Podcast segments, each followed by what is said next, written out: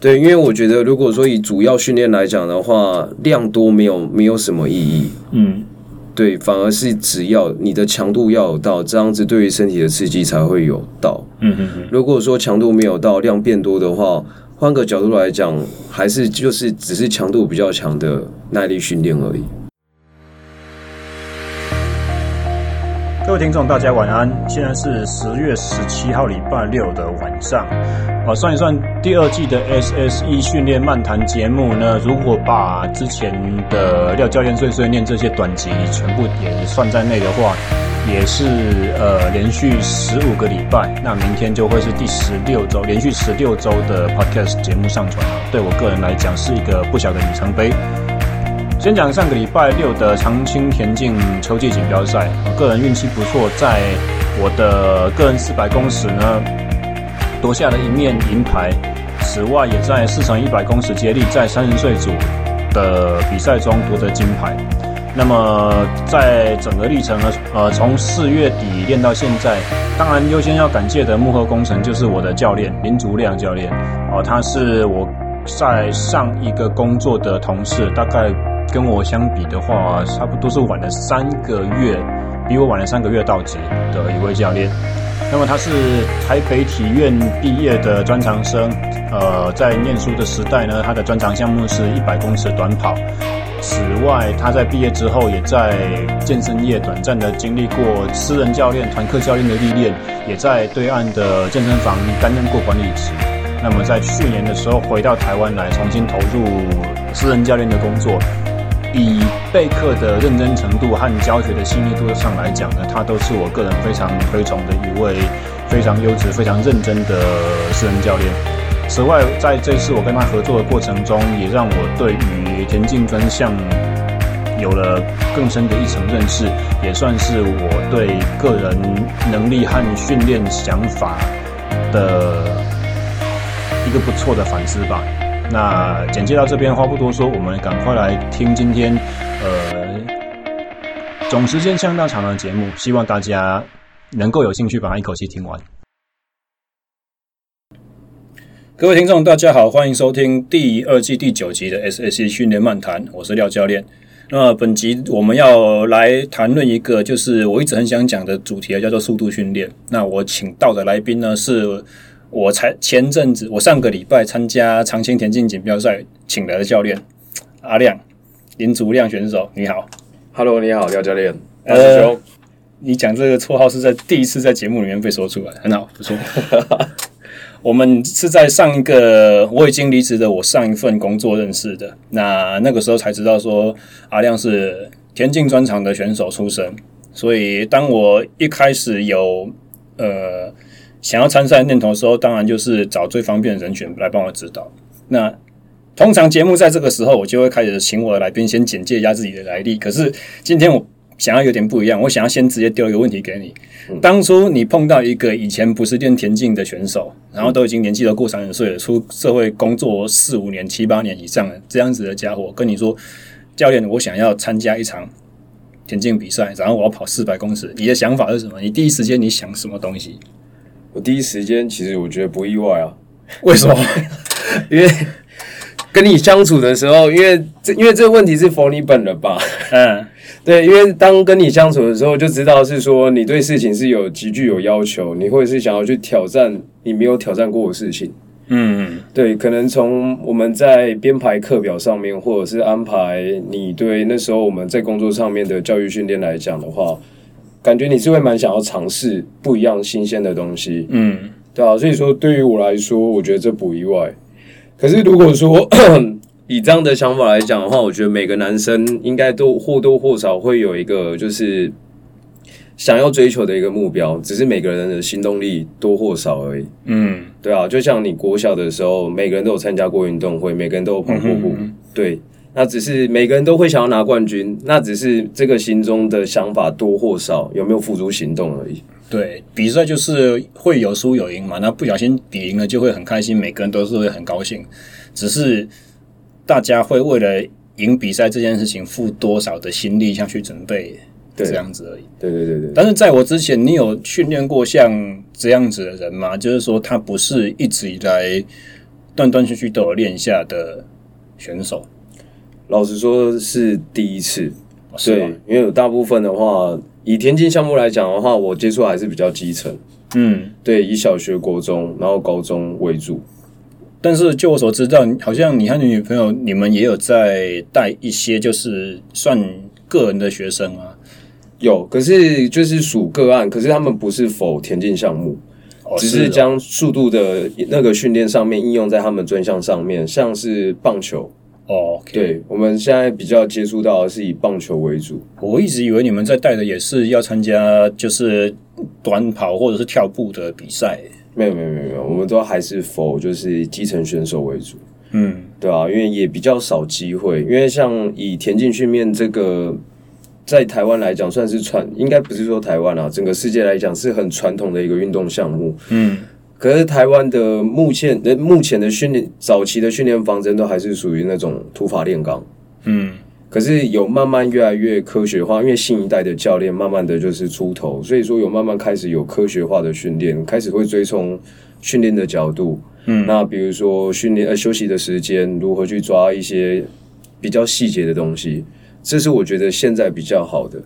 可是大部分像我们那一批，像早期像大师兄，你那时候在训练的时候，应该也都不会知道，不会去想说这个课表是要练的是什么，只知道教练说了，你就是做完就对了。那个时候，因为我是国小时候练的，所以坦白说，那个时候很笨，也不会去想，就是也也不会去思考说我们为什么要这样做。但是我后来开始学了训练之后，事后回想起来，我发现国小的时候，因为我们那个时候创队，在我们那一届之前，没有全校没有人在跑这个，然后创队的时候，我们学校就是两个体育老师在带队而已。后来我用后面我自己的这种经验回去发现，那两个真的很专业。很会。如果是以以往我们自己就是很粗浅的笼统的概念，就觉得说我练的能力越来越好，快接近比赛的时候，是不是能力就越好？那越好的时候就可以持越重的课表。那一般的训练概念就会觉得说，不抄下去就很可惜，或者是我如果没有给你更强的东西，我就没有那个信心，你可以有更好的训练成效出来。可是我们国小那个时候，我们的教练就已经给我们减量了。我以前不知道说，其实练少成绩是会进步的。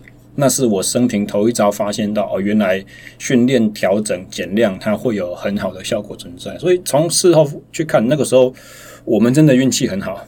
那只是说练的时间不够久，而且我们没有一个嗯，全队上下没有一个很好的底子，所以成绩就就都普普而已。我记得那个时候五年级和六年级最好的好像就是十四秒尾吧。嗯，以小学生来讲的话，我记得这不是这不是很顶尖的成绩。嗯，对对。以小学来讲的话，大概十三秒头，十二秒尾是一个不错的，是一个不错的成绩。嗯，还没，我还没介绍啊。好啊，那就从你的 从你的经历好了。你是成员高中，然后那个时候还是北体嘛，对不对？对，还没有合并。台北市立体育学院，现在叫做北师大。对，台北市立大学，在天母那个小学。你念的时候就已经在天母了吗？我念的时候就在天母.而且是刚搬过去的第一年。哦，是啊，对，刚搬过去第一年，刚好就是我入学的第一年。嗯，OK。那你在成员高中之前，你是读哪一所国中？我是也是比较传统训练田径的学校嘛？不是，我是读市那个士林国中。所以你是从几岁开始认真练？这样讲起来的话。如果说以认真练来讲的话，应该是从国中二年级，嗯，国中二年级开始。所以那个时候你们，你说不是田径强校嘛，对不对？所以你们算是社团吗？还是也是社团性质？算是社团性质，然后自发性的自主训练。嗯，所以那个时候你们就是跑步而已，还是说也也是有田赛的分分部、职部啦什么这些？直步的话，可能就是直的直类的会比较少，可是跳的会有。嗯哼，比如说还是会有一些跳远，嗯，对。然后直步的方面的话，像可能比如说身材比较大只的，像郭笑一样，嗯，老师会跳比较大只的，然后你就去丢铅球。嗯嗯嗯，或者是比较高的。对，因为光是你身高，你手伸出去，你就比矮的人丢得远了，或或跳高啊，对对 对对，滚一下就比你多十公分了。对，我轻轻垫一下就比你高了。对对对对，可是主要我们因为不是强校，嗯，对，所以我们还是基本上都还是以跑的为主。嗯，不过已经比我们多了。我记得那个时候国小我们就只有跑步而已，所以跟可能跟很多比较不是呃运动圈子的听众的印象会一样，他们就是觉得说田径队就是跑步队，他们不知道说所谓的田径是分田赛和竞赛嘛，对不对？嗯，嗯，嗯，跑的是项目是竞赛，然后你看跳的或者是投掷的那个是属于田赛，嗯，就是那个 field 英英文那个 field 的那个字嘛。嗯嗯嗯嗯，那我们。回来讲你的经历好了。你从国中开始正式训练，然后练出兴趣，那为什么会去选择继续当选手？那为什么会选择成渊这所学校？因为就我比较粗浅的印象，好像成渊他是中长跑比较强嘛，对不对？其实那时候的话是想要念公立高中哦，对，想要为就是家里省下学费。OK，对，所以说那时候才刚好那时候就是从学校那边得知说各学校有开体育的独立招生。嗯哼哼。对，然后因缘机会之下会考上成渊的原因，也真的是因为幸运，因为他们第一届成立体育班，当然他们在他们第一次招生的时候.他们没有就是招满，就是符合开体育班的资格，所以我是二招，我被通知二招的时候又再过去一次。哦，所以就是他们以前就是。就是传统比较强校，但是他们在你那一届才开始是用特殊教育的体系去成立一个体育班，对，然后招不满，所以又开放了名额这样子，对，没错，OK OK，对，要不然正常他们平常的话都还是编列在普通班，嗯嗯嗯，对，然后只是就是要自己挪额外的学科时间以外去做田径的练习，但是其实说实说起来，有体育班和没有体育班的，就你听过的训练时数，其实。有差别吗？有很大差别啊！其实训练时数差蛮多的，差蛮多的，差蛮多的。嗯，我觉得将近有大概快到两倍的时间以上。这么多？对，嗯，对。嗯，不过我刚好想到一件事情，就是回头我们讲，就是你你说呃，传统的练法和比较新的概念进来，因为。我想要多聊一点这个东西，因为你记得那个时候你带我去练起跑架的时候，我们是去那个兰雅国中嘛，对不对？嗯、去阿美姐那边。嗯。然后我记得那个时候，呃，我们就是练完，就是练中间休息，在跟阿美姐聊天的时候，她闲谈中间有跟我讲到说，你你确实是不用每天练，你大概每个礼拜练两次就已经很多了。嗯。那个时候我就想说，对，果然其实基层教练他们全部都是知道这件事情的，可是。像是譬如说体育班来讲好了，一个礼拜上课就是要五天，那五天的话，国中可能就是下午两点开始就叫做专场课，嗯，那你就是要操课操到傍晚的五点下课之后，嗯，那如果是一个像是比如说我们是脚踏车的嘛，以前我在带高中的脚踏车，我就觉得说我我不可能每天都只练这么少，因为高中三点才开始，三到五才两个小时，嗯，可是有的时候我需要。四五个小时的公路时间骑乘，但是有时候我有可能只有一个半两个小时就已经可以收工了，因为我们是周期化的嘛，周期是会有重的、有轻的、有高、有量多的、有量少的，然后有比较轻松的、比较高强度的。嗯，比较轻松的那一天做完的事情之后，我们就要想办法要找杂事进来把它塞满，塞到就是五点才能够放学。嗯，那如果我们需要一个比较长时间的，或者是说大量的这种训练。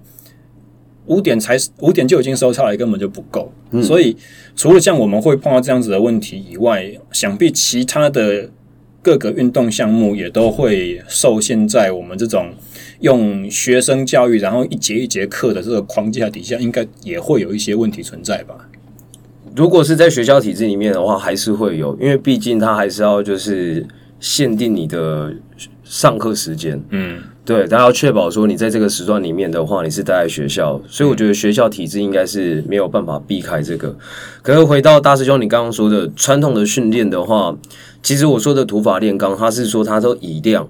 嗯嗯，对，然后会变成是说是以同样的课表，然后让每一个人去适者生存，不适者淘汰。嗯，那其实如果说我们以训练法则来讲，当然确实，如果我们把这样子超量的课表吃下去的话，不管是谁，一定都会进步，只是进步多或少而已。嗯，可是就是像现在比较科学化的训练方式是说，就像大师兄你说的，其实练的量不用多，反而练的量我们要的是求质。可是像值得来讲，因为以我们的项目来讲是专项运动，我们比较专项是否在跑步这个姿势，所以说光是跑步，光一个抬脚，我可能这个抬脚我要去做一个调到我比较需要好的角度，我可能从原本的十五度，我要改到二十度，我可能就需要花一年时间。毕竟你是在全力的情况下，你要完成这样的动作。对，这真的印象很深刻。我们很短暂的从四月底练到十月初比赛嘛，一般人的想法会觉得说，哇，半年呢很久，应该很够做一些事情。可是后来我比完赛，一直到赛前大概一个月左右，我们那一次去做正式的检测嘛，我就发觉完全不够用，真的完全不够用。光我们练起跑架那个说不要勾脚，纯粹用推蹬那件事情，我就完全做不到，因为跟习惯不一样。然后跨步、跨大步这件事情，为什么能够省力？为什么能够延缓衰退？我也是到最后面很末期，自己开始在做渐快的三百或四百公尺渐快的时候，我才真的有体会到说大步真的会比较省力，比较好跑。这个很反直觉，因为大步的话，每一步踩就是更用力，推蹬打击地面就是更用力，你就会觉得说。我用我最习惯、最自然的方法跑就好，为什么我要去加长我的步伐，或是加长我的滞空时间？可是这个其实有时候做起来是真的蛮矛盾的。我还很印象深刻，是说当时教练一直跟我们讲说，你在跑步的时候，你要很用力，又要很轻松。嗯。对，因为我相信听到这一这一句话的时候，你会觉得说：“天哪，对，你在说什么东西？” 可是真的，你实际在跑的时候，嗯、你其实真的是，尤其在以我们以跑步姿势这个动作来讲，因为这我专项，我我自己有体验过。嗯，你当你在就是跨步跟推蹬同时的时候，你是会有短暂那么一下下，你是在空中会会滞留一下下。嗯嗯嗯，对，那那个滞留的那个 moment 的时候，其实就是让你的身体尽可能放松。我们唯一的用力就只有就是当你的脚重心跟上你的下踩脚的时候的那个 moment 做一个推蹬的动作。OK，嗯，那以你以前的训练经验，一一个一个目标的准备，我们讲一个周期来说的话，会是长得什么样子？譬如说学习开始的时候，我们第一次开训会开始讲说下一场重要比赛是在什么时候吧？对。譬如说，哦，是全中运，或者是说，像你们重要赛事有哪一些？然后大概都是几月开始？我们正常就像你就像你说的，大那个全中运的话，是我们最大型的比赛，两年一届。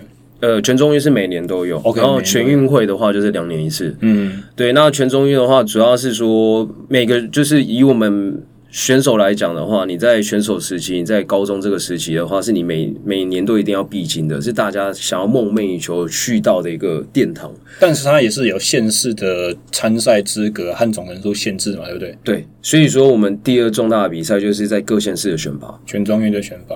所以全中运我记得是四月的事情，对不对？通常都是四四五六，嗯，对，看每一年办的主办单位的时间。啊，台北县的选拔大致上是什么时候？都在一月、二月的时候。OK，对，一月、二月，所以不可能是寒假过完的时候去准备嘛，应该就是从每一个学年度的下学期开始。对，OK，所以说我们基本上的话，我们会以一整年度作为一个训练周期。那开始的时候是什么时候？开始的话，就是全中运结束的时候。哎、欸，不会啦，老师没那么辛苦，当老师没有那么就是强压我们，他也知道就是要让我们稍微喘口气，所以通常通常全中玉饼完四五月，然后大概会让我们短暂放松一个月之后，大概会是从七月或八月开始，所以就是刚开始放暑假的时候，就是进入训练期。对，对我们第一个暑训，那暑训的部分的话，就是会有点像是以基础为主，嗯，打你的基础体能，包括体力也好，然后肌力也好。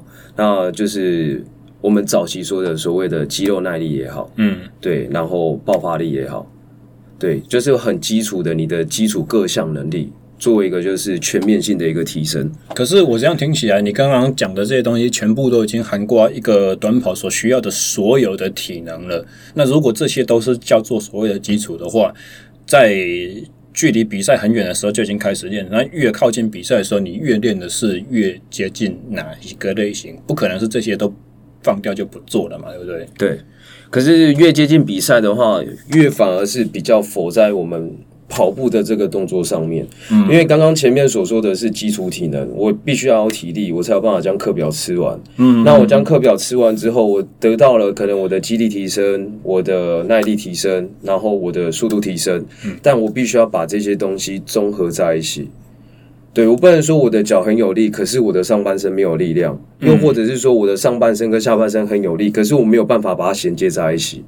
对，因为就是我觉得不管任何项目好了，全身的协调用力是一个很重要，是一个相当关键，会去取决于你的运动表现。嗯，你的协调如果越好的话，我相信跟你的运动表现是会成正比的。那田径其实是一个范畴很大的运动啊。刚刚我们讲光就分，基本上就分成田赛、径赛。那径赛有那么多种不同的距离，我们就完全就只限缩到一百公尺来讲，因为几乎所有人小时候校运会都跑过一百公尺或六十公尺，大致上知道那是怎么一回事嘛。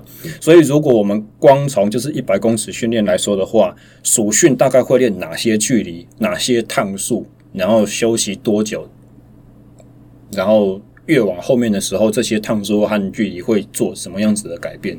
那大师兄，你觉得以你就是没有接触过，然后就是就当做是个聊天的方式，嗯、你觉得就是如果说像是以短距离来讲，一百公尺在暑训的时候，我们以基础体能来讲的话，应该要跑多远？很难去说明，因为其实我比较早接触了，嗯、所以很难真的把自己抽离那个。但是以我们那个时候学的经验来说，好了。刚开始因为比较不会跑，然后能力也比较差，所以我们都是用比较短的距离在练，就是六十公尺。一百公尺，然后那个时候我们是也是社团嘛，第一届成立，就每每天就只有晨操一个小时上下，就是别人早自习我们训练，然后练到升旗唱国歌结束这样子，所以每一天大概只会练一次的一百公尺，然后再来的话就是多一点，呃，越靠近比赛我们就多加一些体能更强的元素，或者是更多东西，譬如说马克扎距离会加长，或是我们会加一些摆手，或者是我们一样每天只跑一趟一百公尺，但是我们会多做几次的接棒。之类这种，所以基本上越靠近比赛练的东西是越多，然后呃，从比比赛距离还要短的慢慢去拉长到接近比赛距离。那我记得那个时候检测好像也大概一个月还是一个半月才测一次吧，然后教练会让你自己选，你要测一次完就结束了，还是你觉得成绩不满意想要测第二趟？嗯嗯嗯。然后我觉得我记得那个时候很好玩，每次跑完，因为小时候体力不好嘛，跑一百公尺就累得快死掉了。嗯。可是跑完。有时候看见那个秒数自己不开心哦，那个一股气上来，虽然已经很累了，还是会跟教练说我要测第二趟，然后几乎所有人第二趟都进步，然后那个时候我们也不知道是为什么，因为光训练的时候就已经没有跑两趟一百了，嗯，所以对我们来讲，比赛是强度最高和量最大的。以那个时候的经验来说，越越离比赛越远，因为我能力越差，所以我练的是越少，慢慢慢慢堆叠，变高、变大、变多。因为大师兄你说的没错，如果说是否像是很基层，以小学来讲的话，嗯，我们的安排来说的话，我们会尽可能在比如说暑假，我们准备这个这个赛季，我们一开始的训练的话，我们基本上会跑的量会非常的少，嗯，甚至会尽可能都不会去接触到你的自己专业项目，嗯，对，那怎么说？因为主要一开始的话，我们先会希望是说你有足够的身体基本能力。嗯，所谓的基本能力是说你的基本体能跟得上，然后你的身体的延展度你也跟得上，对，然后你的基本的爆发力你也跟得上，对，那基本的协调你也跟得上。所以像上初期会做很多那种协调的动作，这个我觉得这以小学生来说的话，绝对也合适。嗯，有点像是。所谓的那种就是身体控制能力，嗯嗯嗯，对，让小朋友去做这些东西，我觉得不管他之后是要发展跑步或其他项目都可以，嗯，对。那可是如果说像以这样子来讲，如果我们再稍微年纪推前面一点点的话，又不太一样。对，如果说像以高中生来说的话，高中生的竞技以台湾来讲的话，算是有点接近像是公开组成年人的竞技了。对，这几乎就是，而且以绝大多数人来讲，最巅峰的成绩都是高中的时候出来的。大学很难再突破，就是维持这样子。大专还继续突破的人的话，通常都会被觉得是奇才，对，或者是高中不认真练，对对。那有一些的话，我们像在高中的那时候，以这样子就是要接近我们比较要以真的是以高强度选手训练的这样子的训练方式又不太一样。嗯，我们在起初一开始的话，你会认真以为你自己不是短跑选手，你每天就是一直疯狂的长距离跑步。然后开始做一些就是跟技术无关的东西，嗯，对，但这些目的都只是要放大你自己的就是基本能力而已，嗯，对，你可能就很单方向的往上跳，OK，对，然后又或者是说很快速的去做一些震荡训练，让你的脚步在你的脚踝在接触地板的时候，它可以很快的反应。震荡训练的意思是什么？震荡训练的话，就有点像小碎步。OK，对。然后我们会搭配绳梯，那有很多种的方式，比如说往直行的，或者是说我们的单脚继续做，就是上下踩动，然后另外一只脚做左右踩动。OK，OK，这个我知道，对，那个意思。对，我我现在回想起来，我这次比常经杯这个训练周期。我缺这个，我就是最缺这个，因为我我们不是过程中闲谈交换过意见很多次吗？我一直跟你说，我没办法练到我想要的量，嗯，我没办法练我想要的频率，不要说量了，我一个礼拜没办法练两次，因为我的脚每次练完都会酸痛四到五天，嗯，那我在想，这个就是吸收和反弹冲击力的这能量不够，所以，呃。这种东西，大家像像你的训练经验，你都会练到一些以前有跑过的选手出来。嗯、你应该没有碰过像我这么惨的吧？完全没经验的话，老实说，还真的是第一次，而且又是以出社会这么久，然后以成人的体格，对，有一些基本的体能。对，你如果有小朋友的话，他也没办法把自己的脚踩到那么惨，有没有？对，因为他力量不够大。对对对对对对对，对。那你的训练经验，你带队大概是都什么样子年龄阶层的？我大部分比较接触比较多的是在小学跟国中，小学跟国中，所以就是变成跟你刚才所描述的训练不太一样，是比较前期的，对，或者是转变中这样子，对，前期或转变中。那国中生的训练也会像这样吗？暑训的时候就是比较长的距距离。其实我觉得国中生的训练来讲的话比较尴尬，嗯，因为国中的小朋友的话，其实有有时候我觉得在课表上面是最主要的，但。以教练来讲的话，或多或少还是要关心关心一下学生的心理状况。嗯，尤其当国中生这个时间其实是比较难去掌握的，所以说国中的话就有点像是，所以你的经验，高中生几率反而比较好。对，是啊，假设好像不是，因为国中生的话，就有时候真的是有点像是。国小的底打好之后上来的话，就有点像是他经过青春期，然后让他的身体慢慢增长之后，嗯，等于就是他的基本能力再度提升，然后再把国小的技术东西再去把它做稳固，然后让他直接发挥出来，嗯，也不会有太多所谓的就是后天的去增加肌力的方式，比如说做重量啊，又或者是说其他的方式，尽可能都是以他自身能力能做到的，然后去给他一些就是没有太多负荷的增强方式，对，比如说。增强式跳跃，嗯，对这一类的项目，或者是说利用可能就是呃拖阻抗带的方式，去让他的身体去做到一些更加的给他适度的阻力，不要去抑制他的成长。但这是因为理想的方式就是这样，还是有一些现实的考量？譬如说学校的场地不够，器材不够。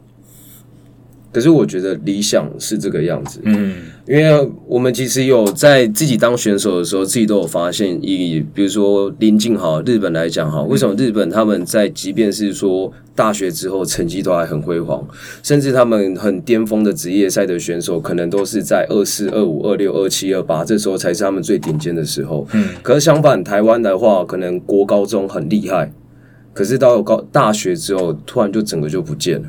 嗯。对，这是我们一直很纳闷的点，对啊，那就是回归到我们一开始所讲到的，早期都是土法炼钢，小朋友的身体也许是负荷不了，但是我们就还是一直做，一直做，有点像是俗话说的，呃，台语讲说，哎，打断手骨，怕人去骨点就点都用，对，有点那样类似那样的概念，嗯、类似那样的概念。嗯、可是其实我觉得在那个那个时候已经有点抑制到小朋友的生长。我相信有，但是另外一个层面会不会也是文化的因素的关系？因为就我所接触到的一些日本，不是不是运动圈子人，而是可能一般人，他们其实他们的文化里面对职业运动选手或者是做运动当做一个职业的这种人是很崇拜的。在台湾，我我的感觉好像不是这么样子。因为真的碰到旅日的台湾人，或者是真的碰到日本人之前，我本来不相信这件事情。我以为是，譬如说什么呃某某体育网站看了外国月亮比较圆，特别写出来这种专文来骗我们不懂，然后就看一看就算了，这当故事听，你知道吗？嗯。后来真正遇到一个早稻田大学的那个棒球队，嗯，然后早稻田大学是日本数一数二，就是有点像帝国大学，在台湾可能就是台新交那种程度的学校，嗯，但是他们的。他们的棒球也是很强，然后他那一位朋友，他告诉我说，在日本的小学，你如果做一个我的志向这种调查，有没有写作文啊什么之类的，前三大好像第三名就是要当职业运动员诶，这在台湾是不可能想见的。所以我我的意思就是说。台湾的选手在高中以后就遇到瓶颈，无法突破这一件事情，会不会有一部分是文化的原因？因为大家升大学之后，就发现说，啊，我当初练那么辛苦的目标，就是因为为了有大学念。现在这个目标达到了，下一步在哪里看不见啊？不然的话就蒙人啊，那的喝啊。我觉得大家你说的。可能跟大环境有关系，嗯，可是因为我刚刚有点就是迟疑，也是在想说，就是如果说我们把同样的事情拿到日本去想的话，他们也许也有同样的问题，就是，嗯，毕竟职业市场就是这样子，竞争一定很大，当然每个人都想要挤进去，但我觉得最大的差别是他的职业市场是看得到，可是可能在台湾的话，就真的可能前途一片茫茫，嗯，对。所以说，便是说，大家也会不知道你继续练下去到底为的是什么。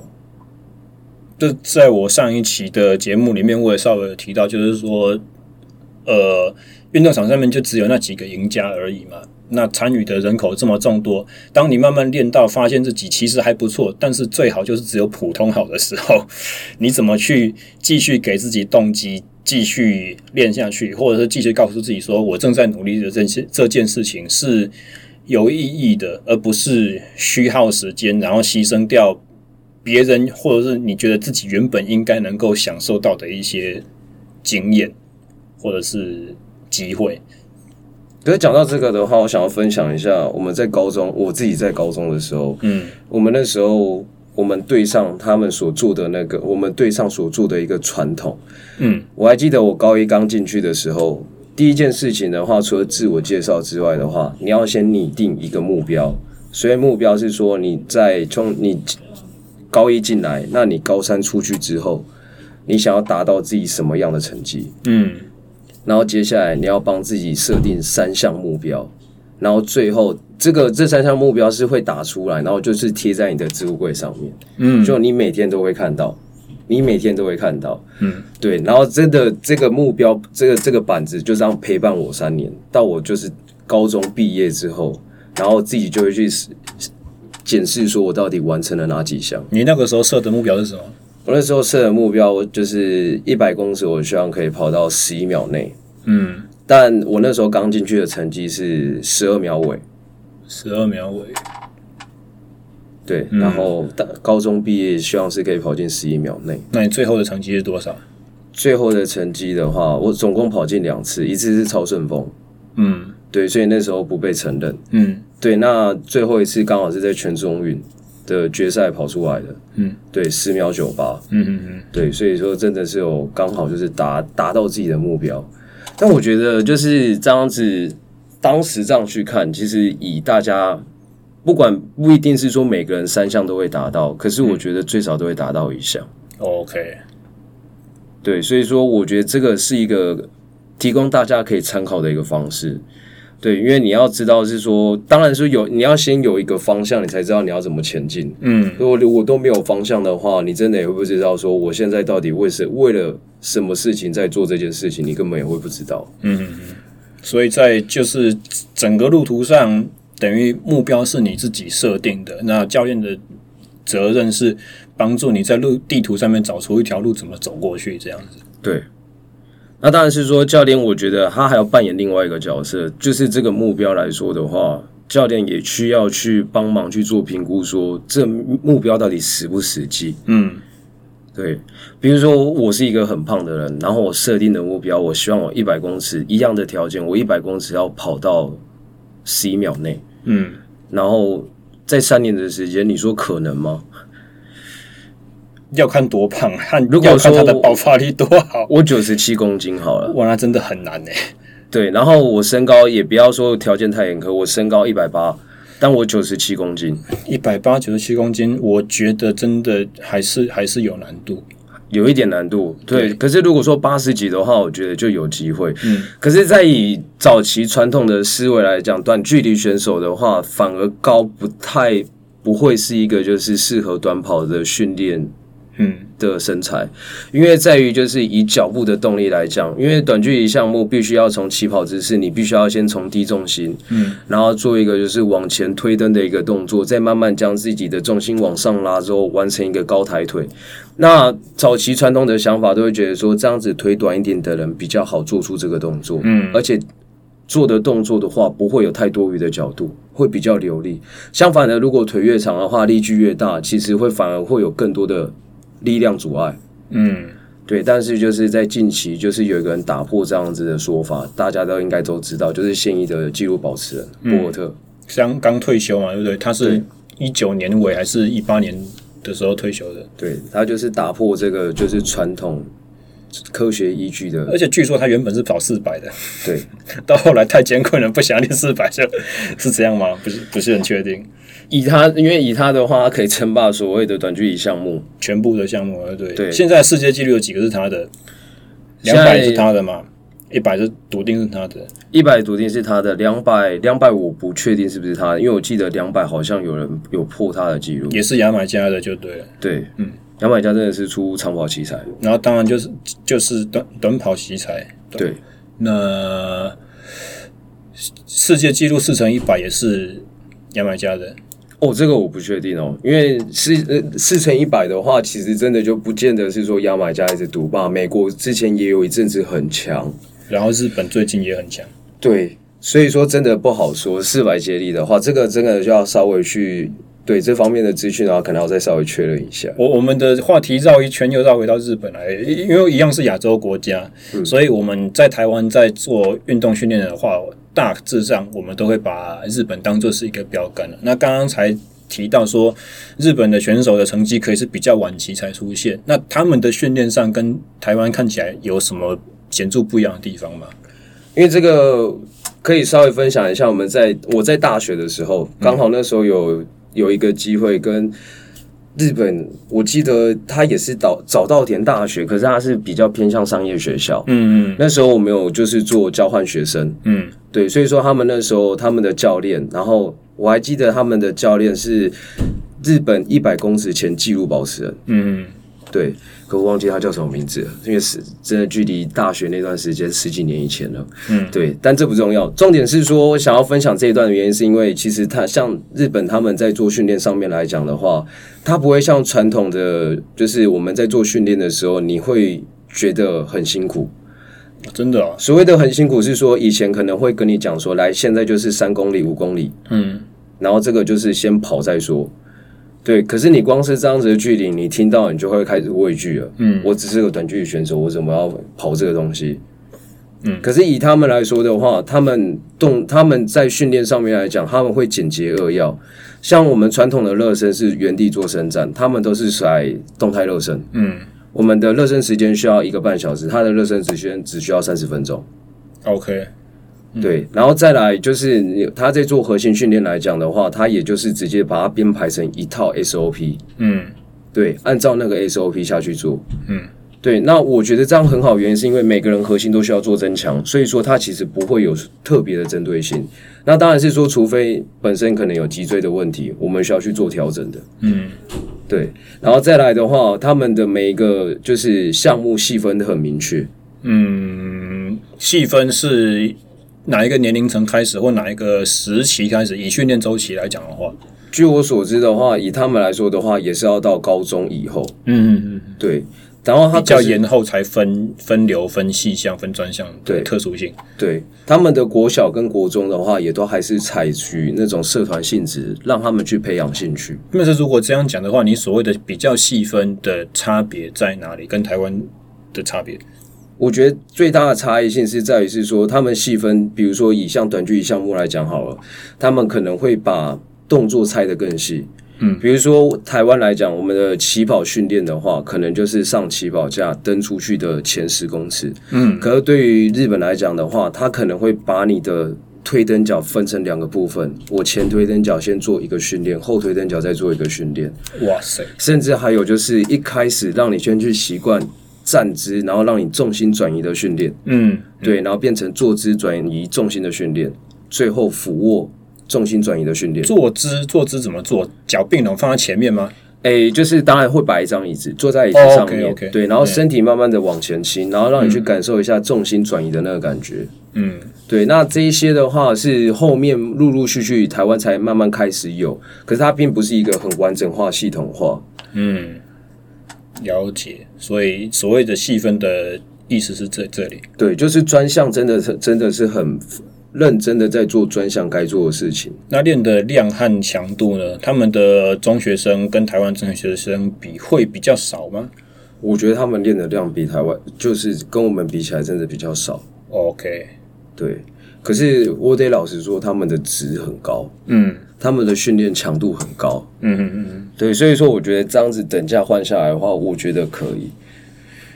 这个我早期也听过一些去过澳洲旅澳的一些脚踏车选手他们在讲的东西，他们说人家没有练很多啊，可是他们用钢丝轮就是练习轮，跟我所谓练习轮的意思就是跟比赛轮子比起来比较低阶嘛，可能比较重，然后钢丝数目比较多，框的形状没有那么流线，就是风阻比较大。他们说。他们光钢丝轮刷下来一趟就是我们的全国纪录，第二趟就是我们的全国纪录，这样子他也不用练多，每一每一趟的效果都很好。所以这个是让我呢当比较早期我开了一个眼界，就是说，呃，你真的要得到很完整的休息状态最好的时候，才能拿出好的表现。那好的表现对于尤其是短距离爆发力的项目，它才是突破能力的一个。一个最重要的关键，你要有那么高的强度，你才会比现有水准稍微好一点。所以我觉得台湾现在目前最缺乏的就是台湾可能以先天，如果说以身体素质来讲的话，可能以记忆上面来讲的话，是不会是有这么合适，可以就是可能久久出一次很适合运动的器材。嗯，那我觉得教练在这个时候扮演的角色，应该是要去增加。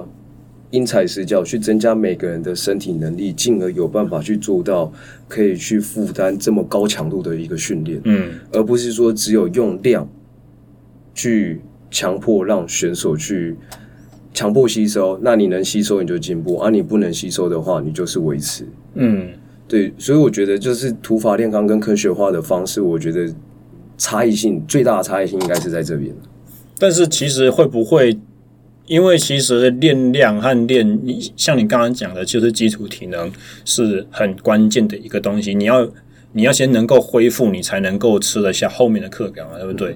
所以其实我大概最近几年，我也发现重新在省思我对于训练这件事情的看法。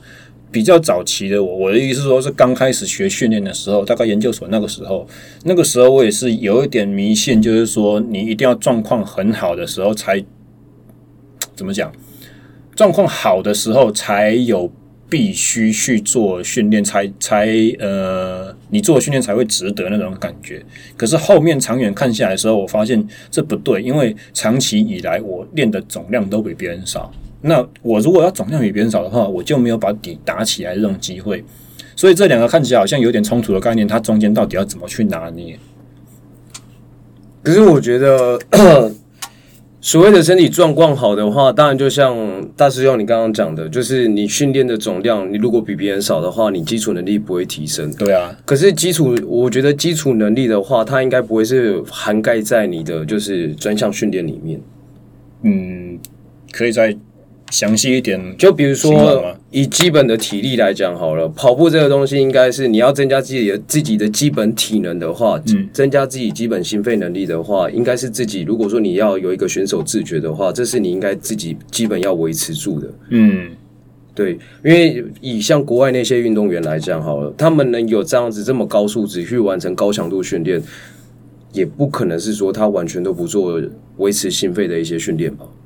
对，那只是我们不知道。我看到了之后，他当下的课表，他当下课表可能今天强度就是很强，嗯，可是其他时间我不晓得他是如何去安排他自己的时间。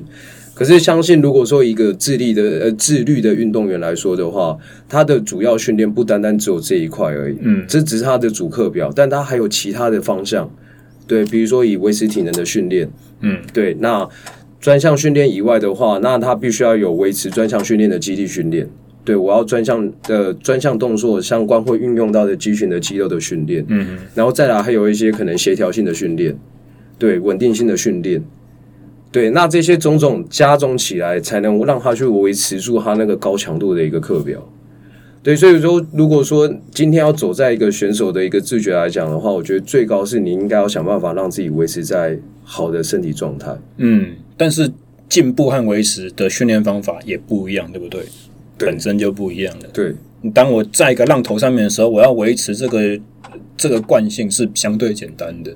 那这个时候体能负荷可能就不会那么大了。那但是我如果觉得说我已经在不足的时候，我很急着要把我基础能力提升，但是这个时候专项课表又还是一样挂在那边的话，会不会就好像顾此失彼一样？我要练我的基础，结果练到太累了，专项做不出来。那这时候如果是我自己的话，我会取舍掉专项训练，我会以基础能力，我会以基础能力为主。可是还是要看就是我们的比赛周期，呃，看你是。几年级？是不是最后一年？对，嗯。可为什么台湾会有最最后一年这种想法？我相信，如果在日本的话，他们应该不会是这样子想。他们就是哪怕就是拼到可能三十几岁，我觉得有一丝丝机会，他们都应该还是会拼。嗯，日本的田径是不是有一些所谓的实业团制度？实业团制度，对，就是说在企业里面工作，但是他可能工作是半天，然后另外的半天是进行训练，然后比赛的时候是挂着该企业的名义在出赛。对，对，OK。所以台湾这种东西好像就比较比较少，有的有听过的，好像是桌球、篮球之类的这种项目了。对，台湾没有，田径的话是没有，对不对？台湾没有。如果说 对台湾，如果以企业这样子是没有。所以就是真的又回归到文化或者是说呃社会风气这一方面了，因为他们看得到还有这个可能性，所以稍微对自己还有一些希望的选手会愿意接受这样子的条件，在出社会之后继续练下去。所以有点好像转回来到台湾，为什么我这个年纪就可以比常青杯？国际上的 Master 的组别都是三十五岁起跳，但是台湾的长青田径，我觉得这是一个。这是一个应该非常值得肯定这个协会的做法，就是他们十八岁以上、二十四岁以下就已经有组别可以报了。嗯，就是有点想要打破，感觉好像想要打破台湾在学生运动员圈子中间的这种想法，就是说自我设限，毕业之后我就不再有机会当选手了，我就不能练了，因为我不能跟着我的校队，我我就要去找工作了。嗯，那我就不能够再把我的时间浪费在这些东西上面，这种感觉。嗯。诶，那你们以前在练的时候有没有一个讲法，就是说这个选手是训练型的，他训练成绩都很好，比赛什么都比不出来？有啊，有 有。可是我觉得在可能会又要牵扯到心理素质。嗯，对，因为其实真的是，因为像大雄，你这次去比长青杯的时候，嗯，你在检录的时候，像田径比赛的话，他在比赛开始前的四十分钟，嗯。呃，竞赛是三十分钟，嗯、那田赛像跳远那些的话是前四十分钟。哦，这么久啊！靠，对，会到有一个就是检录的地方，会确确认你自己你是不是参赛者本人，嗯、然后去对一下你的号码布。对对，那你在那个等待的那个 moment，你有没有觉得什么样的心情？检录那个时候，其实我还好，嗯、我就是。呃，应该是说比赛前两天和比赛当天，我一整天都超级紧张，嗯，紧张害怕。然后因为我知道四百公尺是这么可怕的项目，嗯，我在起身要去热身之前，我就已经在心里面骂自己是。热身的过程中又一直怀疑自己状态到底好不好，因为你觉得没什么力，没什么力。然后等到热完身，穿上衣服，回到休息区找队友哈拉两下，最后跟他们讲一句说：“好，我现在就去检录了。”站起来那一瞬间，我会怀疑是说干嘛报四百？坐在检录区的时候，就一直觉得说我很不想上场。嗯，所以我刚才说在检录的时候，其实怎么样？一这已经坐上那个椅子的时候，我心情大概就已经平淡下来，就没有真的很糟糕。但是在比赛前两天、比赛当天，真的是四百之前，全部都是在紧张，紧张到一个稀里哗啦。啊，那个感觉真的是很难形容。我不晓得言语能不能让 没有对竞赛很执着的观众能够有这样子的感染和想象。啊，反而是下午的四乘一百接力完全没有这种感觉，而且好像是没有力气紧张了，你知道吗？那感觉会不会有点像，就是初次跟就是心仪的对象见面，然后你会不知道做什么事情？哦，好像没有到这么夸张？因为我自己是比较神经大条的选手，我会紧张。嗯、可是我只要只要上起跑架的话，我就会脑袋一片空白。嗯。可是有一些所谓的训练型跟比赛型选手，是他训练他反而不会想这么多，嗯、他不会有压力。可是，在比赛上面，一过终点线就会分出结果的话，他反而会开始胡思乱想，就会想说这一场的结果有多重。对，或者是说他等一下哪边做不好会不会怎么样？嗯，对，所以我才会比喻说，有点像是初次见心仪对象，因为你就会开始担心，你可能事情都还没发生，对，对你就会在想说，我做这样的动作，他是不是不喜欢？对，那我要怎么做，他会有什么样的反应？就开始会预先预设很多立场，然后最后去影响到你本身的发挥。所以我对我来讲的话。我我自己个人的经验，唯一抗衡的解方就是多比，就这样子而已，没没有其他的，没有其他招了。那多比之后，你那个流程一而再再而三的去习惯，你在潜意识里面就会让自己知道说，反正你现在水准就只有这样子而已。你再怎么紧张，再怎么多想，就只会让状况变得更糟糕啊！不然的话，你就干脆完全放空，那打屁聊天，跟别人哈拉。但是前提之下就是你。呃，你比赛之前该有准备工作，你还是会做。那为什么知道这个会做？确实就是因为一样啊，多比之前就已经有过很多的经验了，所以最后所有的热身、所有准备该 check 的东西，全部都是变成自动导航，你不会漏失任何一项。嗯，我对我来讲，我的信心是这样来的。那田径的话，没办法，反正真的二十年没有比赛，不然怎么办？可是因为其实我觉得跑步。不要说跑步好，我觉得个人的运动、个人项目的运动，就是你的运动的话是自己跟自己竞技。比如说，不用说田径场上好了，比如说我们泛指到像攀岩，对，或者是像自行车，对。但自行车的话会有点竞技感，是因为不分道。像大师用有分道的比赛嘛，应该没有，对不对？只有没有自行车没有比赛，没没有没有分。道的比赛，对对，那我在讲分道就是分跑道了，不能超过自己的跑道线。对，那像是游泳这样子分水道，嗯，但虽然你旁边是有竞争对手，可是其实在过程之中，你都是只有跟着自己而已，不像是有一些像是球类运动，你可能至少还有个对手，那你可以适时的马上去做反应。嗯，对。那像个人运动的话，你可能就是要一直长时间重复一个动作，而且你的动作不能，我觉得容错率很低。嗯。对，你只要有一个动作漏失掉的话，你的成绩就会大大影响。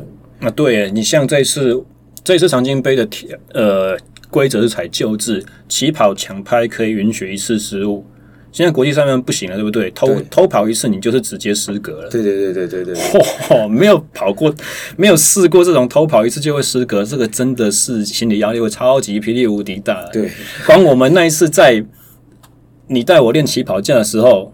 我们在来讲国中电的那一次的时候，我就记得我屁股抬高之后，我觉得我的姿势不够漂亮，我还要再挪动一下。但是光那一动，我就发现我有水平移动。如果是比赛场上，我会被逼下场。嗯，然后就脑筋就一片空白，我就已经不知道说你喊的预备和够之间还会有多少时间。嗯，那你喊够下去的时候就慢半拍了，什么都做不出来。所以这就是刚刚说的预设立场。对你会预设说多久会开始喊，可是如果说真的我们要的话，就变成是说不要去做立场的假设，我反而是真的只靠反应，我听到就出去。嗯，对啊，自动导航这件事情。就完全真的是有外界的讯息过来，我再马上做下一步。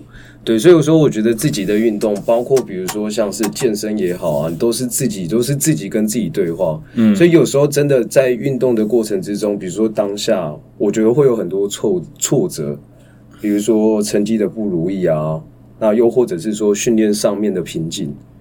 对，真的，我就就是说，今天给自己写一写一个课表，就是说我要跑三趟的三百公尺健快，我。不用要求总秒数，我只要希望我的第二个一百比第一个一百快，第三个一百比第二个一百快，就这样子而已。我在赛前有做过大概两到三次这样子的练习，因为我知道我的衰退很惨。那我出发之前就预设立场，我今天就是要完成三趟。结果我第一趟跑下去之后，发现我怎么好像体能很不够，我没办法执行第二趟。这个时候就已经心里面天使和魔鬼在那边打架，你知道吗？理性的一边告诉你说，我应该要把。呃，今天预定做完的事情就是做完，然后不理性的那边就会开始给自己找理由，就是说啊，你看你今天状况这么不好，你多练那几趟只是会让你更糟糕，你更恢复不过来。比赛之前所有的计划都被打乱了，什么？嗯，这样在那边吵，很好笑。哇，发生过好几次，所以我觉得真的，尤其是越高层级、越高强度的训练，越容易激发这种你在现代的文明社会的生活里面不会有的这种自我的对话和挣扎和冲突矛盾。对。可是我觉得相反，好的地方的话，会提高自己的专注度。嗯，对，尤其当自己在对话的时候，就像天使跟恶魔，你要选择天使还是选择恶魔？我要选择继续还是选择放弃？对啊，那当然是说放弃会比较轻松一点。可是，在放弃的时候，我觉得像刚刚说的高中那个目标的时候，我觉得稍微回头去想一下自己的目标，应该会比较知道是说你现在做的这个决定为的是什么。嗯。对吧？因为我觉得很多，因为是希望说献给，比如说教练也好，又或者是说本身自己是现役选手，也或者是说想要成为选手的，可能有机会听到的。嗯，对，因为对于每一个过程之中的话的低潮期的话，真的是会，尤其个人训练的项目来讲的话，你完全不能靠其他人，你只能靠自己。嗯，对，那可借力的话，可以叫你跑快一点。我晚一点接，我跑的总距离慢一点，少一点，这个可以。没有，可是如果说你的队友都很强的情况，你就不用上场了，你就被换掉了。对。可是就是就是在于可能教练端这边来讲的话，可能要如何在给予就是比如说自己的学生帮助，又或者是说自己在训练下要如何给自己帮助，我觉得这是一个很大的一个课题。嗯，对啊，因为任何运动，我觉得任何运动应该都会有想要放弃的时候。但是其实像我们刚才在讲训练里面这种自己的选择，其有时候其实放弃不见得是不好嘛，对不对？因为你硬跟下去就是会过度训练，就是伤害的开始啊。只是说怎么怎么样知道自己这样子的选择是理性的、是正确的，或者是其实我们一个你真的认真做一段长期训练的这种人来讲的话，他过程中会遭遇到这种。抉择和两难的机会是非常非常之多的。我在想，其实可能最终不见得是选择坚持或放弃其中哪一个比较好，而是你光身为运动员，你就要面对比平常人多很多很多次这种抉择的机会。嗯，所以如果你的这种经验是非常丰富，你这种接接受这难以选择的状况，你必须要选择战斗或者逃跑。你在自己压力很大的情况之下，你还必须要做出一个决定，然后最后不管结果怎么样，你要对自己有信心，说当初我做的那个决定是好的。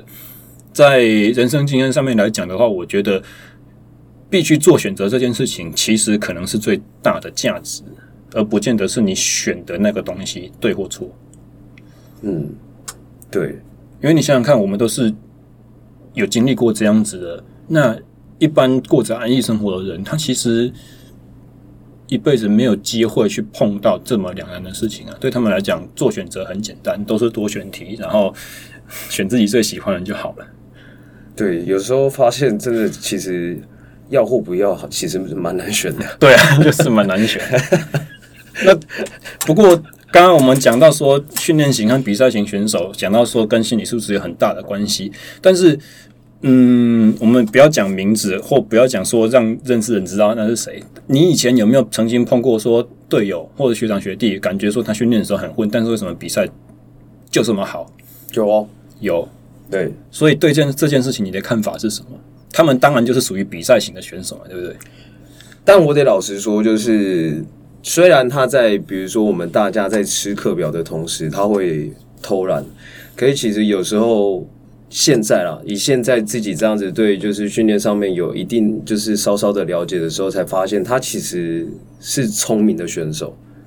我所谓的聪明是说，他知道他自己的就是量在哪里，所以说他不会就像刚刚师兄你说的，他不会让自己过度训练。嗯，对，所以说有时候适度的偷懒反而是好的。然后另外我认识的那个选手，他会在就是其他时间我们不知道时间去补强他的技术。嗯。就是制式化，大家一起做的东西没办法得到他想要的，对，所以他会选择控制自己的量，嗯，对。那在他不足的地方，他又会花额外的时间去做补强，嗯，对啊，所以说其实后面想一想的话，所谓的比赛型选手也是有经过付出才有办法成为比赛型选手，因为他可能曾经失败过，他知道这样子下去我会爆。对，对，OK。对。不过都都讲到天分这件事情，我忽然想到回回去前面的速度训练，就是。其实我们从生理学的教科书里面，我们知道一个人的速度很大程度是从天分决定啊，从你的红肌白肌的比例。那虽然我们在训练的时候可能不会从很早期的阶段就让你知道说哦，我们要去进行一个检测来推测你有什么条件，但是练下去大家也都会晓得嘛，同样的课表都一样用心做，有些人反应好，有些人反应不好，所以一样当。短跑选手到了一个程度之后，你大概就会发现说自己天分到哪边，或者是说一样是一个预设的立场。你告诉一个其他项目选手说你的速度不好，他就告诉你，他回你一句话说我就没有那种天赋。那在没有天赋的情况之下，我们要怎么去训练速度能力？或者是说用另外一个角度来说好了，如果我们就相信顶尖选手都是天赋最好的选手，那他们干嘛练？他们他们为什么要练？他们练的这些东西是怎么去补强到他先天就已经很好的这些能力？我们在早在一开始，其实我们在大学时期的时候，那时候我们就有听说过选材说，嗯，对，在做专项运动的时候，其实都还是会以身材作为有部分学派啊，他会说，就还是要看一下挑适合这个项目的身材。所以说才会很有既定印象的是说，比如胖的人丢铅球，嗯，对，瘦的人就是跑步，但那也是我们有选的前提，有可以选的这个可能性。你在民主制的国家，这基本不可能啊，又不是苏联，又不是中国，对不对？一大堆体校，有那么多人可以让你先去啊，你们就练这个，你们就练那个，有的有得练就不错了，对不对？可是，其实真的是选材说的话，我觉得部分来讲，在短距离项目来讲，是真的蛮合适的。嗯，如果说身高，身高可能还不不一定是绝对的，就是完全值。嗯，可是你可以看一下小腿的长度跟阿基里斯腱的长度。嗯，阿基里斯腱如果越长的话，其实代表他的爆爆天生的爆发力就会越好。嗯，对。可是相反，如果阿基里斯腱越短的话，他的速度能力可能就真的有限。嗯，对，因为其实短跑短距离项目来讲的话，它真的百分之七十是靠天分，嗯，只有百分之三十是努力。所以如果只有百分之三十是努力的话，我们在这百分之三十最重要的是什么东西？呵，最最最，嗯，我我们要怎么样知道说我已经天分很好了？那我要用什么样子的方式去补强？什么东西是天分不能带给你的？应该这样说。如果说以天分不能带给我们来说的话，其实我觉得最重最主要的话，还是回归到基础能力。嗯，对，因为人家天分都已经这么好了，我们只能靠后天将你的基础能力补强，你们才可以尽可能达到比较接近的起跑线上。嗯，然后去吃同样高强度的课表。对，因为我觉得如果说以主要训练来讲的话，量多没有没有什么意义。嗯。对，反而是只要你的强度要有到，这样子对于身体的刺激才会有到。嗯哼哼。如果说强度没有到，量变多的话，换个角度来讲，还是就是只是强度比较强的耐力训练而已。嗯，对，真的。所以是基础能力的方面去，我觉得基础能力是最主要的。了解。那对于你觉得说，他还在临门一脚的，或他还有他还有意愿要拼的，但是他成绩明显就是停滞了一两年。那我们当然我们可以去讲说，早期的训练经验会造成什么样子，但这个是以理论来说，如果我们现实就是一个例子摆在眼前，它过去发生就发生，你不能动它。嗯，那你要怎么样子去帮助速度能力去做突破？帮助他的速度能力去做突破，对。如果说常规的训练，譬如说我们就是起跑啦、弹性啦、技术这些东西来讲的话，都是跟着练啊，就水准就在那边而已。会不会用一些，譬如说呃下坡啦，或者是说呃像比如说脚踏车，我们会跟在摩托车后面，嗯，摩托车骑到时速六十五、七十的时候，我们才出去冲。借由一个比较高的初期的释放速度来达到一个我们自己智力无法达成的那种刺激强度。短跑来说的话，有没有类似的方法可以去进行？如果是我自己的安排来讲的话，我会我会比较想要朝向于增强式训练，以跳跃性质的方式去增加它的爆发力。嗯，如果说它速度已经受到限制来讲的话，那我会希望是说它可以在于增加它的步幅为主。嗯，让它每一个步幅可能比之前多跨出可能多一个脚趾头的距离，那你累积这样子三十几步的话，那个距离就不一样。那相对的，你的步幅变大，你的秒数就一定会变少，你的速度就会变快。嗯，对。所以增强式训练的意义就是在于说，我们要一开始讲到那个滞空时间能够提升嘛，因为你每一下可以储存和反弹出来的能量是越高的，你就可以用比较少的。跨步的次数，或者说你一样跨步的频率，但是你每一次飞出去的距离比较远。对，可是在这个动作增强式跳安排进去的情况下的话，相对的也要去调整它的重心训练。重心，对，嗯，因为毕竟就是我们在跑步，其实你可以想象是你一直维持在一个水平线上。嗯，对，从我们的起跑上来之后，你基本上都是一直维持那个水平。然后最后就进终点。嗯，我说的重心是你的重心在的那个高度。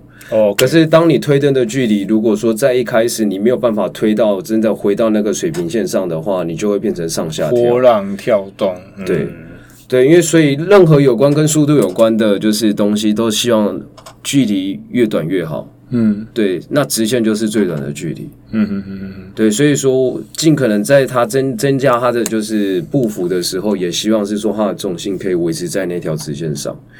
所以重心也是非常重要的一一个就是训练主轴。嗯哼哼哼，对，你怎么样去发现？呃，你如果呃，应该是这样讲，就是说我们知道重心，希望它是在水平线上面。不要有太多的上下起伏。嗯。那怎么样让选手去自觉到、感觉到这个东西？尤其是短跑，又是这么快，电光火石之间就发生，然后又是全力，强度很高，你几乎没有其他的余力可以注意一些很细节的东西。嗯。那怎么去让它改善？譬如说，我现在有太多的弹跳，垂直方面弹跳，怎么样去用用什么巧妙的方式，可以让他说这个缺点可以不见？我们会把就是跑步的动作拆成分解动作，嗯，可能就会先是以就是高抬腿跑，因为你抬腿跑，你并没有后面的推蹬动作的话，你的速度快不起来，嗯，我们会把它拆成先做前面的抬腿跑的姿势，可是就是一样要让它做很极致踮脚尖的动作，嗯，对，要有点模拟在全速冲刺的时候，你只有脚尖碰到地板的感觉，所以在高抬腿跑的时候，就可以让他去感受到自己有没有上下弹震吗？是这样说吗？应该是说，让他先知道说，你在你极致踮脚尖的时候，你的最高重心就是在这个位置。哦，应该是让他知道位置在这个地方。嗯，对。那他的每一下你都不能，就是你的脚尖都不能掉下来，嗯，你要一直习惯在这个位置上面。所以就是好像用操作的方式去把这个动作的程式写到他的大脑里面一样的感觉，让他身体去记得哦，就是这个位置。嗯嗯嗯。然后第二个部分的话，会做跨步跑。嗯。哦，跟着跨步跳，最后才是跨步跑。那跨步跑的话，会是把刚刚所谓的就是增加它那个增强性跳跃的垂直上面的力量，变成嗯往前四十五度的方向去把那个力量去做一个转换，让它往前推蹬。嗯，最后再把两者合在一起，变成跨步跑的动作。对，让脚会有一个就是推蹬跟下踩的动作，然后去做一个交换。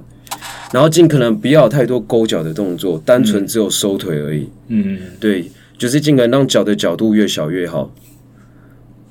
我们这样讨论，其实真的是很没有实际下去做过，很难去理解。因为这好像是画画在画动画一样，你就是一个画格一个画格，把一个人的样子画出来，然后开始翻动那个页面，你就就变成一个自动的东西。但实际上，真正在快速执行的时候，你的神经传导速度是这么的慢。你在预先，你你这一秒钟正在做的事情，是好几个毫秒以前你大脑就已经下的指令在给他了。所以真的做下去的时候，没有没有什么修改的空间。真的就要像你讲的一样，就是降阶降阶，然后拆解开来，从不同的方向去组合。嗯嗯，就是只能把。一件很简单的事情变复杂。所以说真的，到了接接近精英层级，比如说大专的时候，我们还会做这么多的细节的动作的修改吗？会，嗯，而且在就是更高强度，比如说你的水准层级越高，就是你的竞赛水平越高的时候，其实细节反而就是更重要。也就是说，现在普遍的共识还是在于说，你要突破你的速度水平，就是要去进行一些动作的改正或者是优化。对，所以说为什么就回到刚刚师兄你说的那些天分很好那些人，他们都不用练习吗？他们必须要。对，所谓的必须要是说，你虽然固有天分，可是你的如果说跑步的一些技术专项技术，你如果没有运用成熟的话，我得老实说，你还是有可能输给别人。那么，在你帮助一些其他项目的运动选手去提升速度的时候，你的重点也会是在这边吗？技术的改正。技术的改正之外，我们以技术来讲的话，我们会让其他项目知道重心的重要性。嗯，你的重心可以去决定你想要前进的方向。嗯，对，甚至你的重心可以去帮助你把速度展现出来。对，我，我发觉这个可能是最重要的东西，因为不同的运动前提条件，我们会常见技术特征不见得是一样的。适合一个短跑的最优技术，可能不会是其他运动所想要的东西，像是呃。之前我跟我一个打篮球的选呃同同事在聊，他说美国比较先进的一些篮球技术的训练，他们会把篮球的位移变成是你在快速改变重心的，你在快速改变方向的时候是一个重心向下坠落的过程，是一个用好像自然的重心往下去带动我的移动的第一个瞬间，而不是用推蹬，因为推蹬通常产生的是水平的位移。嗯，但是如果我们要能够灵活，然后又保持很多方向变换的可能性，因为有时候不知道我的第一步这个方向之后，下一步要往哪边去，所以他们会以重心下坠这种方式去切，造成第一个动作的产生。那最近其实我们我们两个最近都在练拳击嘛，都在练泰拳嘛，我在网络上面找一些。步法的影片的时候，我也发现竟然有类似的现象。他们会借由一些出完哪个拳之后，你的重心自然就是在哪一只脚上面去刹车的这个过程，去做一个不管是横向或者是旋转 pivot 的那个位移。他们会把这个重心的应用去放到这个速度里面。那虽然它的速度呈现是，也许是方向的转变，而不是像我们就是。位置的转变，或者说最快的、最大的水平位移速度，因为他们还要包含要灵活和不可预测性。但是，同样的重点就是在于重心掌握了一切。我要往哪个方向去，我的重心就要先往那个地方跑，这种感觉。嗯，对啊，因为所以就是重心，如果说一直可以稳定在中间的话，你才能去应应你想要去做哪下一秒哪一个方向的转变。嗯，对啊，包括你要从哪一边启动。我觉得重心它很重要的这一块是可以运用在其他项目的帮助上面。那像你刚才讲到日本的，他们会说哦，从一个站姿重心前倒之后跑起来这个过程，我觉得应该也就是所有运动场上的位移的通则嘛。对对啊，因为毕竟是假设我们今天是练一个擅长打红土场地的网球选手好了。它的摩擦力又没有像我们的钉鞋这么大，你要怎么教他去用我们的骑法方式去做出那个第一步的跨步或横向的位移？不会啊！你叫他说踏步推蹬，他就跟你说：“可是我都是用滑的。”可是像这样子的话，可能比较会针对在，我觉得会跟就是棒球的跑垒的感觉会有一点点像。嗯，因为棒球的跑垒的话，主要就会像刚刚师兄你刚刚提到的。如果说我们在做跑步的时候，我准备要跑垒的时候，我先转动我的身体再往前跑的话，其实这样子太慢了。嗯，所以说其实是重心跟着往前倒的同时，身体跟着往前转，就一起出去，就跟刚刚讲到的，像篮球重心下坠的时候再去决定方向。嗯，所以其实身体真正在做起来的话，其实它真的是同时间在做。看你是你在往下的同时，身体已经在转了，所以当一重心接触到地面的时候，你就可以马上。往那个方向走，那我觉得像红土这样子的场地来讲的话，应该要运用这样的技术，应该运用到更极致吧。嗯，那跑垒相对它也是一个有点类似短跑、起跑的动作嘛，对不对？因为它是相对是自式化的，我就是一定会面朝场内，所以我的起跑都会往右侧转身启动。嗯，嗯，所以我的推灯角度比较大的都是我的右脚，我的推灯速度比较快的都会是我的左脚。对，所以像这样子的选手训练，他。如何从我们短跑的正面起跑这种姿势里面得到好处？还是你在带的时候就是一律都让他从侧身起跑？可是如果是我那时候在带的时候的话，我反而不一定会让他就是只用侧身起跑，用他最习惯的这种技术。我会用他反而不习惯的技术去让他让他的身体去记得你的重心。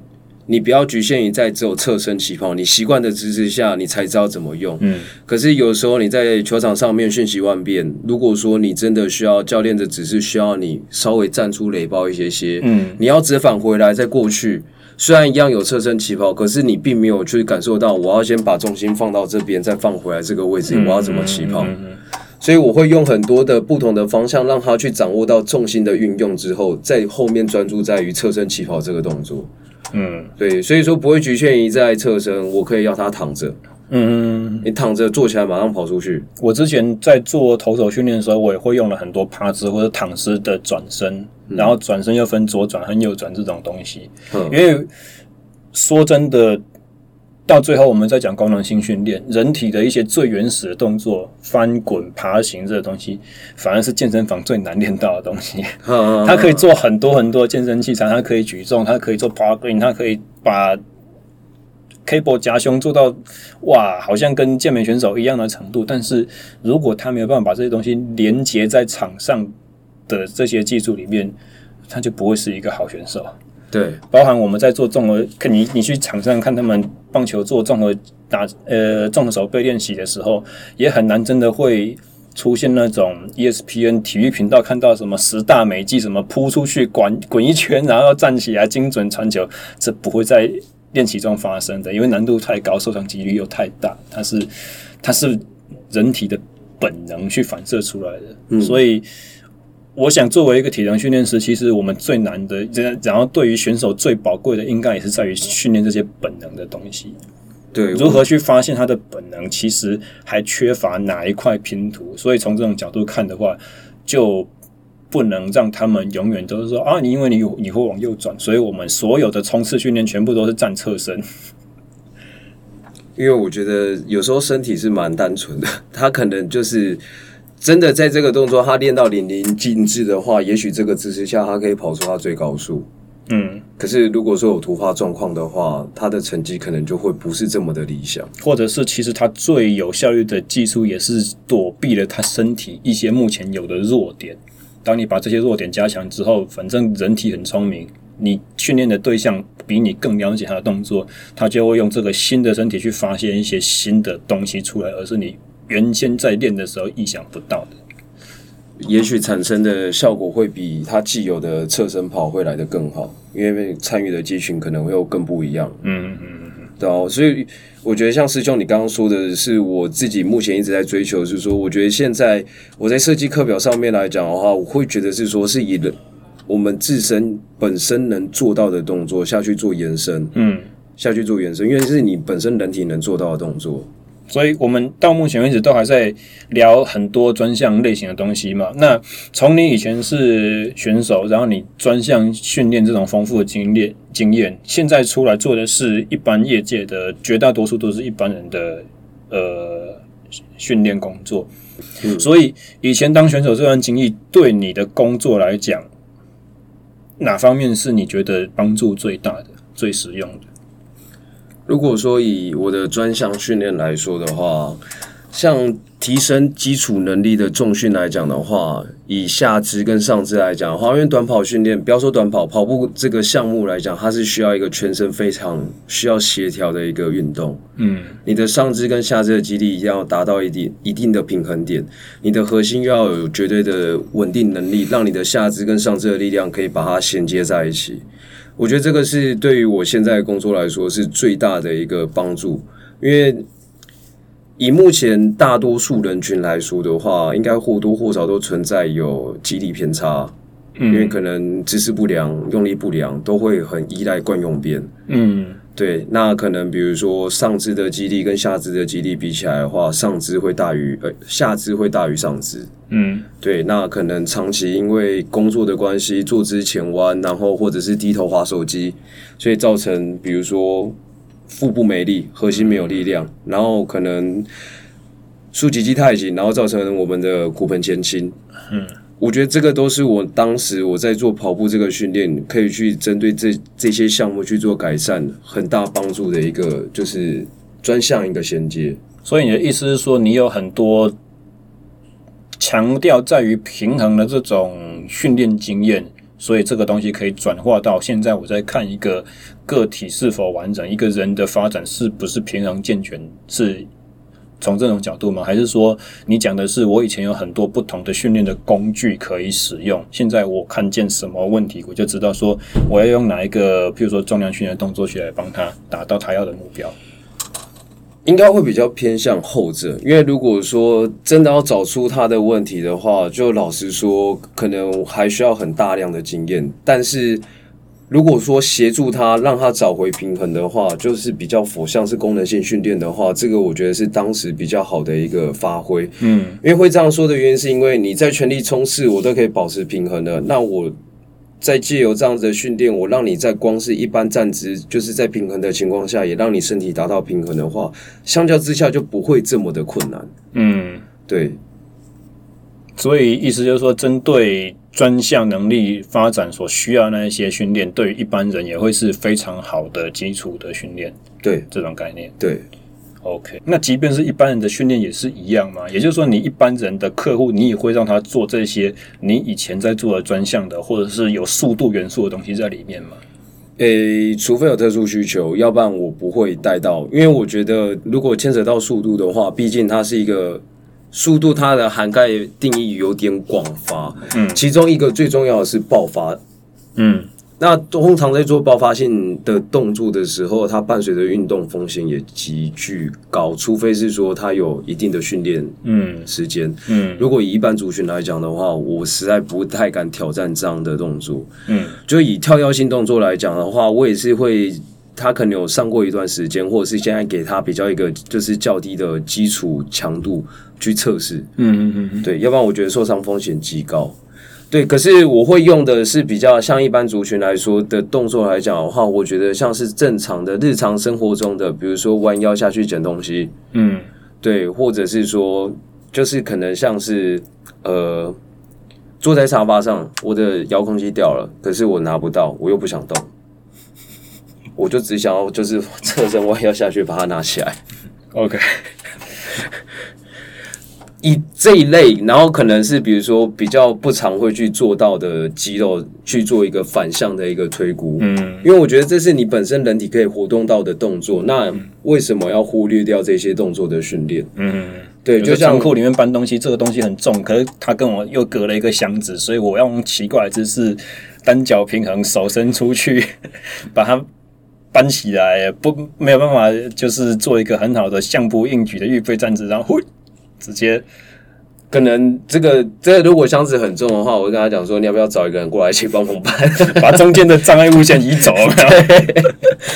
对，可是就是像蹲的话的话，我也不会真的很硬性要求说你一定要就是双脚平行蹲。嗯，对，哪怕你外八，你就是很就是脚站很开，可是你可以就是腰背打折的情况下蹲下去的话，我就会觉得说好，那你就用这种方式蹲就好。嗯嗯嗯嗯。